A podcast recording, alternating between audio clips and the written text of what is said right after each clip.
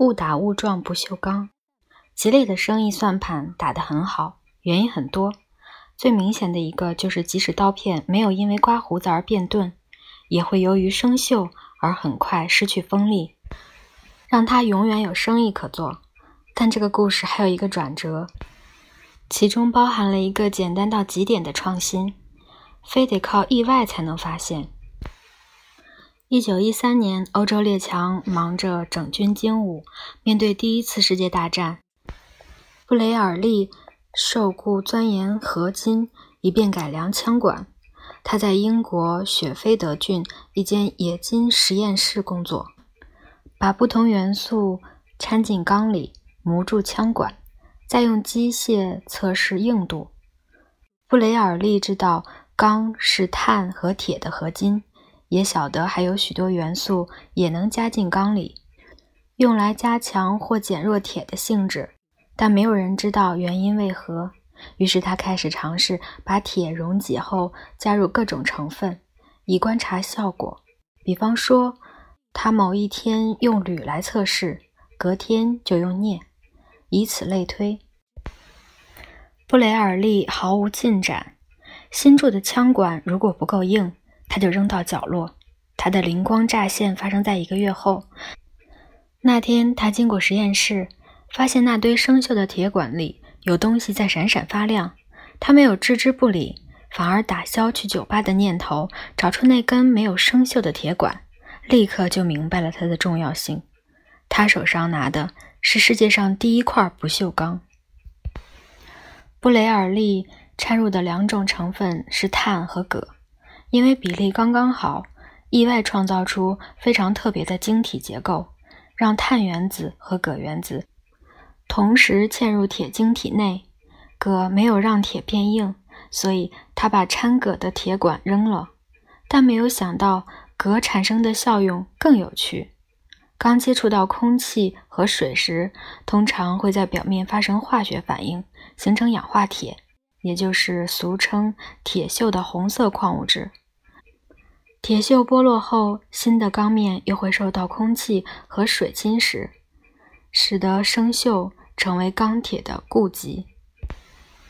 因此，铁桥和车子才要上漆防锈，但掺了铬就会不同。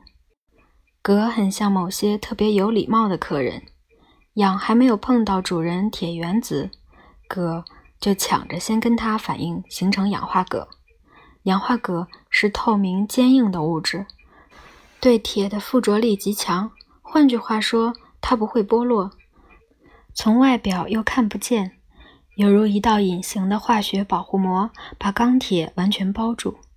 除此之外，我们现在还知道这层膜会自我修复，也就是即使不锈钢的表面磨到了，使保护膜遭到破坏，它也会自行复原。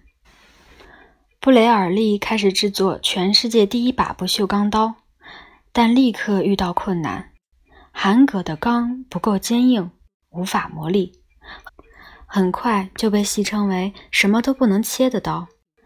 毕竟布雷尔利一开始舍弃了它，没拿它来做枪管，就因为它不够硬。但含铬的钢虽然硬度不足，却让它因此具备了别的长处。只不过这长处到很后来才有人发觉，那就是它可以搬成复杂的形状，这让它成为英国雕塑史上最具影响力的作品，几乎遍布所有家庭。那就是厨房的水槽。不锈钢水槽既强韧又闪亮，而且似乎丢什么它都无妨。在这个但求以迅速方便的方法来去除废弃物和脏污的年代，不管丢下去的是油脂、漂白水还是强酸，不锈钢真的百毒不侵。他已经把陶瓷水槽赶出厨房，而只要我们点头，他也乐于取代浴室里的陶瓷马桶。只不过我们对这种新材质还不够信任，仍不敢把最私密的废弃物交给他。不锈钢是现代世界的缩影，它外表干净明亮，感觉坚不可摧又非常亲民。才出现短短一百年，就已经成为我们最熟悉的金属。毕竟我们每天都会把它放在嘴里。布雷尔利最后用不锈钢做成餐具，氧化铬在铁的表面形成透明的保护膜，让舌头永远碰不到铁。唾液无法跟金属反应，使得汤食尝起来没有味道。于是人类从此再也不会受到餐具味道的干扰。不锈钢经常出现在建筑和艺术里，原因是它光亮的表面似乎永不褪色。英国雕塑家安妮施·卡普尔在芝加哥千禧公园的作品《云门》就是绝佳的例子。不锈钢反映了我们对现代生活的感受：利落明快，并且能对抗肮脏、污秽和混乱。不锈钢反映出我们如它一般坚韧不屈。冶金家为了解决不锈钢刀具的坚硬问题，误打误撞解决了剃须刀生锈的毛病，创造出有史以来最锋利的刀刃，进而改变了无数人的面容和肌肤。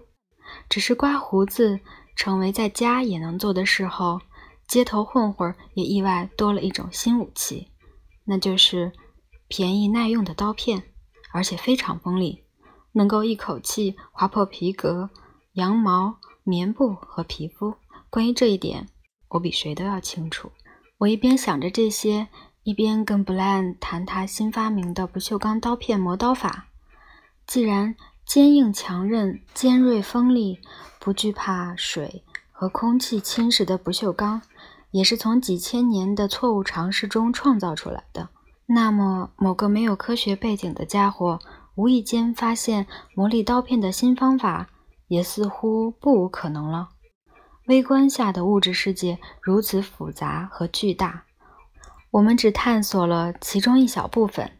那天晚上离开酒吧时，布莱恩和我握手道别，说他会再和我联络。在昏黄的葛光路灯下，他一拐一拐地走在街上。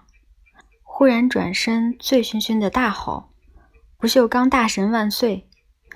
我想，布兰指的是希腊神之赫菲斯托斯，他掌管金属、火与火山，形象是工坊里的铁匠。赫菲斯托斯身体残缺畸形，原因可能是砷中毒，因为当时的铁匠熔炼青铜时会接触到大量的砷，所以常有这个毛病。而且除了跛脚，还会罹患皮肤癌。我回头望着布莱恩摇摇晃晃地走在街上，想起他的拐杖和红脸，不禁怀疑他到底是谁。